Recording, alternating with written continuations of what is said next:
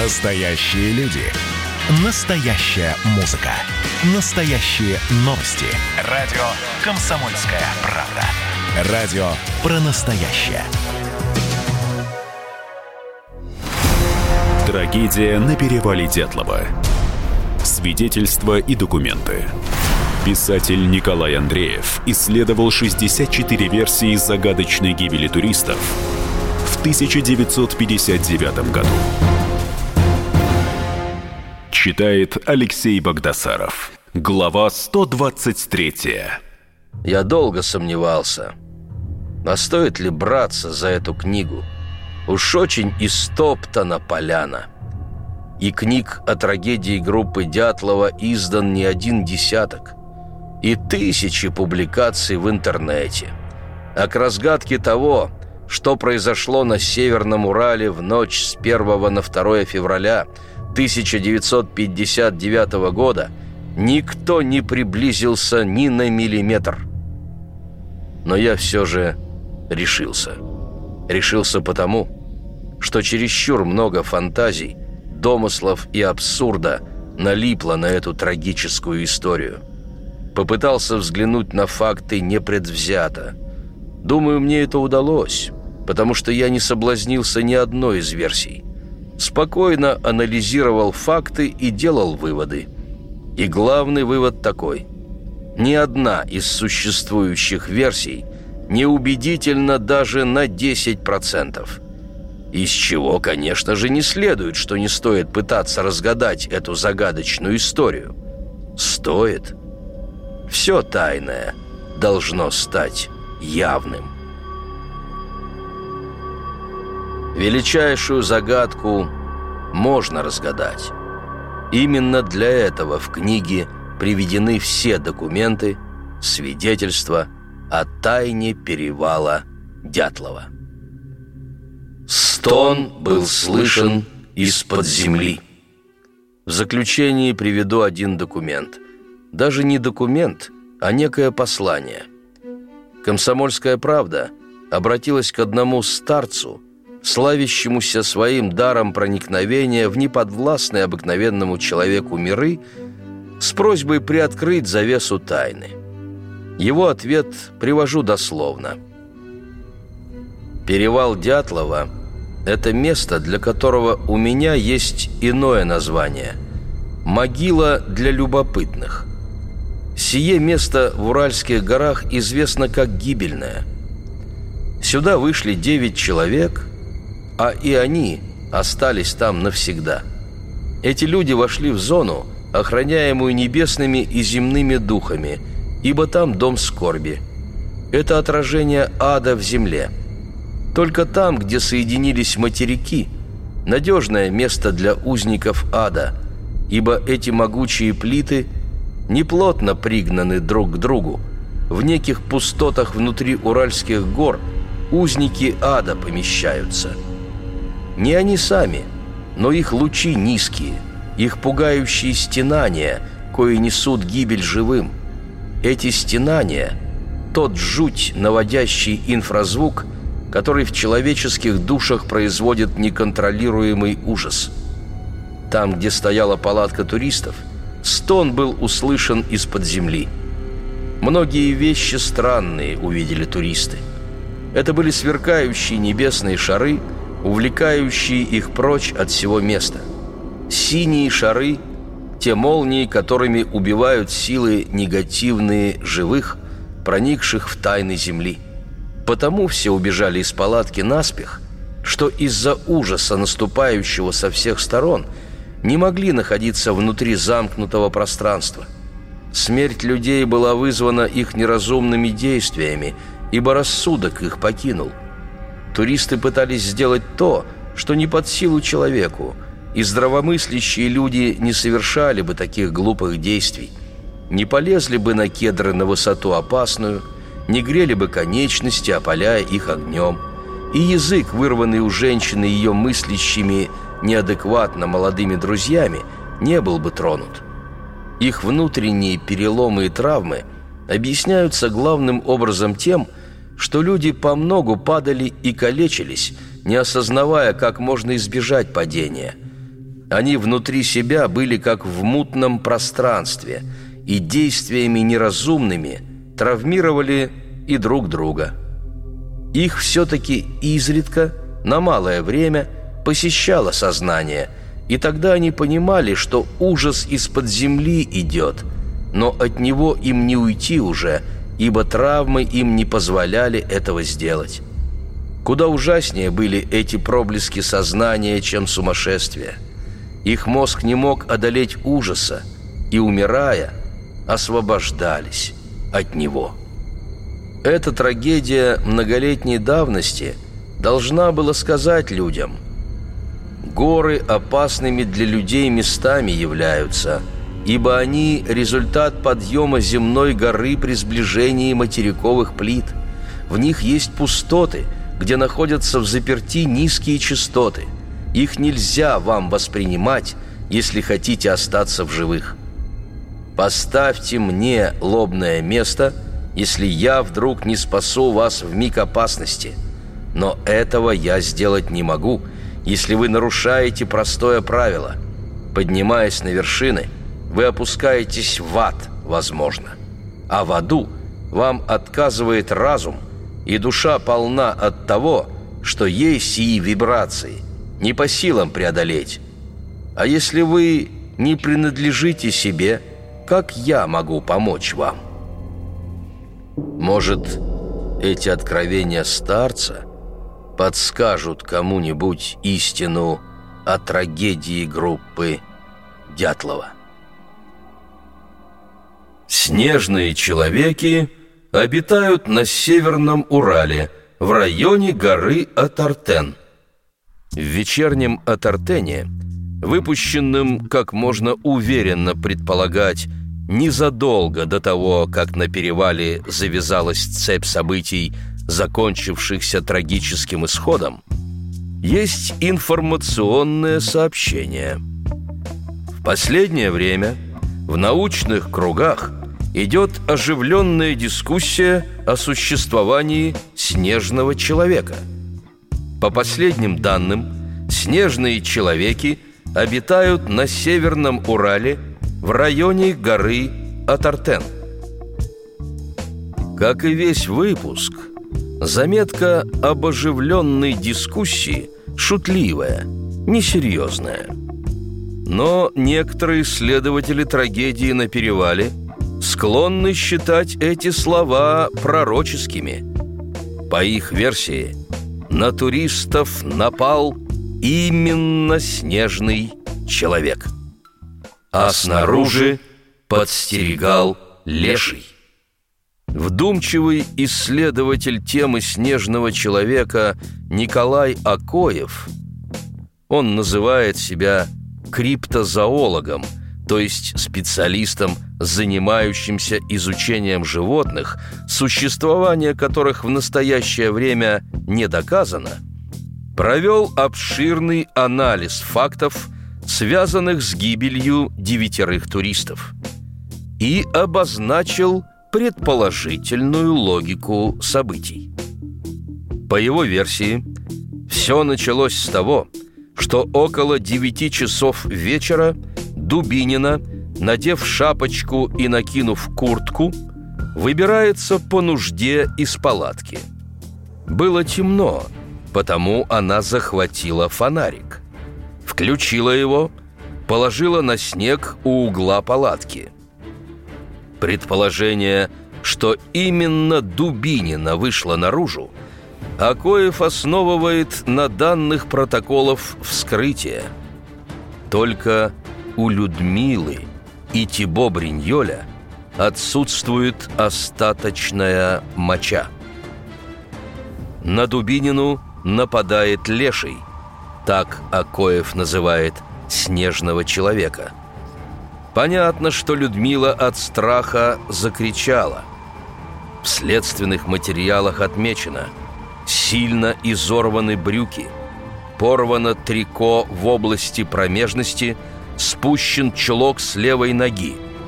Эти факты, по мнению Акоева, подтверждают, что на девушку совершено нападение – и она сопротивлялась.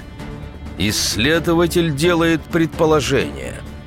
Леший обхватил Людмилу и сжал ее руками с такой силой, что у несчастной девушки затрещали ребра. Понятно, крики Людмилы услышали в палатке.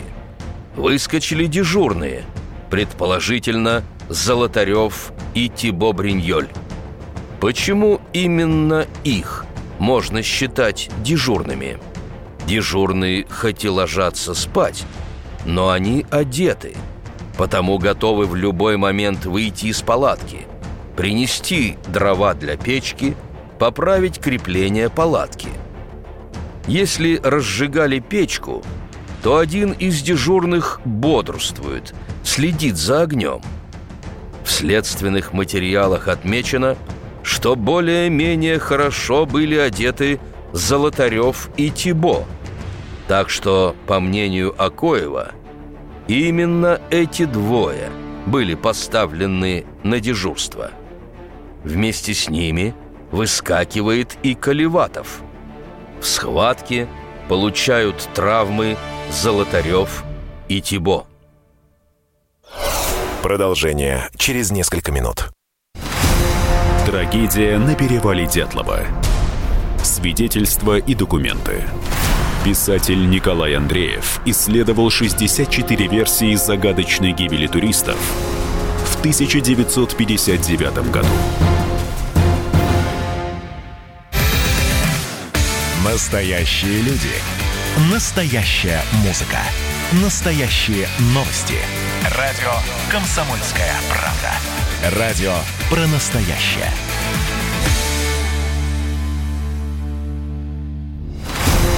Трагедия на перевале Дятлова. Свидетельства и документы. Писатель Николай Андреев исследовал 64 версии загадочной гибели туристов – 1959 году. Читает Алексей Богдасаров. Глава 124. Золотареву, Тибо, Колеватову удается вырвать Людмилу из рук Лешего. Они отступают в палатку. Нападавший, по версии Акоева, последовал за ними – Туристы оказались отрезаны от топоров и большого ножа. Они лежали у входа. Обороняться нечем. Ледоруб, который можно было использовать для обороны, тоже оказался недоступен. Он был воткнут в снег снаружи. Поисковики, когда обнаружили палатку, то обратили внимание, что вход в палатку расстегнут. Внутри, прямо у входа, валяются два ведра и рюкзак. А такой беспорядок опытные туристы не допустили бы. Что Акоеву дает основание предположить? Туристы отбивались от Лешего тем, что попадалось под руки. Бросали в нападавшего ведра, рюкзак, флягу со спиртом. Флягу поисковики обнаружили снаружи. Видимо, она вылетела через расстегнутый вход. Леший наступает. Страшен его вид. Угроза представляется смертельной. И кто-то в панике принимается полосовать полотно палатки. Спасение виделось только снаружи. Через прорезь они выскакивают из палатки в чем были – свитерах, лыжных костюмах, носках. Слободин успевает надеть правый валенок. Оказать достойное сопротивление могучему нападавшему, не имея оружия, они не в силах. До топоров или до руба не дотянуться, а физическая мощь Лешего, считает Акоев, несравненно больше – чем у всех вместе взятых. И они ринулись вниз. Подальше, как можно дальше от опасности. Раненых Тибо и Дубинину несут на руках. Добираются до кедра. Преследователя не видно. Первым делом развели костер. Это естественно. Он спасение на морозе. Колыми руками ломают сухие ветки, небольшие деревца. Дорошенко полез на кедр, обозреть пространство в сторону палатки. Не приближается ли страшное чудовище? Забирается на высоту около пяти метров. Поисковики потом зафиксируют, что именно до этой отметки сломаны сучья. В акте судмедэкспертизы зафиксировано Мягкие ткани верхних конечностей синюшно-красноватого цвета На внутренней поверхности правого плеча в средней трети две ссадины размером 2 на полтора сантиметра Буро-красного цвета пергаментной плотности неправильной формы без кровоизлияний в подлежащих тканях В области этих ссадин – сделаны два разреза линейных. У переднего края правой подмышечной линии участок осаднения кожи темно-красного цвета размером 2 на 1,5 сантиметра. На передней поверхности правого плеча мелкие ссадины буро-красного цвета в виде полос размерами 4 на 1 сантиметр, 2,5 на 1,5 сантиметра, 5 на 0,5 сантиметра – и мелкие ссадины в области нижней трети правого предплечья. Этот фрагмент акта экспертизы дает Акоеву основание сделать вывод. Именно Дорошенко залезал на кедр. У других нет подобных ссадин. По соображениям Акоева, Юрий с высоты не обнаружил ничего угрожающего – Потому Дятлов решается на отчаянную попытку вернуться к палатке за теплыми вещами, едой, снаряжением. С ним отправляются те, кто мог двигаться – Колмогорова и Слободин. Попытка оказалась смертельной. Дорошенко, скорее всего, не удержался на кедре, рухнул вниз – Акоев предполагает, что от удара о землю он потерял сознание. Замерз. Ноги его оказались в костре, ожоги он получил в бессознательном состоянии. Сооружение настила в 70 метрах от костра Акоев объясняет так. Очевидно, настил выполнял функции полевого лазарета – так как там находились тела трех тяжелораненых дятловцев – Дубининой, Золотарева и Тибо Бриньоля, а также Колеватова, получившего серьезную травму левого колена и, вероятно, с трудом ходившего. Акоев приводит аргументы в доказательство своей версии. Косвенными следами нападения являются компрессионные, то есть от сдавливания переломы ребер у Дубининой и Золотарева, а также компрессионная черепно-мозговая травма Тибо Бриньоля, вызванные, как отмечено в акте судмедэкспертизы, воздействием большой силы. Идентичны и кровоизлияния на бедре Дубининой и колене Колеватова, оба с левой стороны и одинакового размера. Это несомненные следы борьбы и ее последствия – Имеется и прямое указание на присутствие Лешего на месте трагедии. По словам поисковика Слабцова, на расстоянии 10-15 метров от палатки был обнаружен след человека в валенках. Но именно так и выглядит след снежного человека на снегу. Он много длиннее и шире человеческого следа, характерного для человека – Поисковики на этот след не обратили внимания, так как сосредоточились на следах дятловцев в одних носках. А к моменту прибытия следователей палатка была откопана, а следы вокруг затоптаны. Прежде чем анализировать версию Акоева, рассмотрим историю поисков и находок снежного человека – Оживленные дискуссии действительно велись. Вечерний Атартен – свидетельство, что в те годы студенты интересовались темой снежного человека. Правда, в воспоминаниях тех, кто знал погибших дятловцев, в воспоминаниях поисковиков эта тема отсутствует напрочь. Когда поисковики после того, как обнаружили первые пять трупов, по свежим впечатлениям обсуждали, что же могло произойти на перевале, версия нападения снежного человека не прозвучала. Она не рассматривалась. Что некое таинственное существо могло появиться у палатки, навести ужас на парней и девушек, никому и в голову не пришло. Между тем, тема снежного человека в 50-е годы была весьма популярна. И слова из заметки «В научных кругах идет оживленная дискуссия о существовании снежного человека» соответствуют тогдашней действительности. В газетах, журналах были нередки публикации на эту тему. И какие журналы? Серьезные, научные.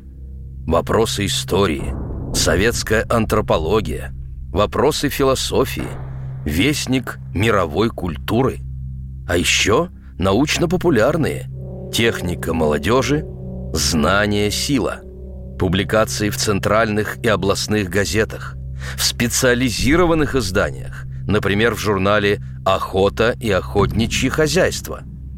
И под публикациями имена серьезных ученых. Среди них палеонтолог Дмитрий Обручев, академики Там, Павловский, Александров. Переводились книги зарубежных авторов, которые расходились огромными тиражами. Тема «Снежного человека» постоянно присутствует на страницах «Комсомольской правды» тех лет. В июле 1958 года отдел науки газеты подготовил и опубликовал статью профессора Бориса Поршнева о снежном человеке. Поршнев занимался историей Франции XVII века. В 1950 году удостоен за свои исторические труды Сталинской премии. В начале 50-х годов он заинтересовался психологией, биологией, этнографией. Занялся реконструкцией образа жизни ископаемых людей, исследованиями эволюции человека и постепенно пришел к главной теме, которая не отпустит его до конца жизни – теме снежного человека – Покупайте книгу Николая Андреева «Тайна перевала Дятлова» во всех книжных магазинах страны или закажите на сайте shop.kp.ru Трагедия на перевале Дятлова. Свидетельства и документы Писатель Николай Андреев исследовал 64 версии загадочной гибели туристов в 1959 году. Радио «Комсомольская правда» — это настоящая музыка. Я хочу быть с тобой. Напои меня водой твоей любви.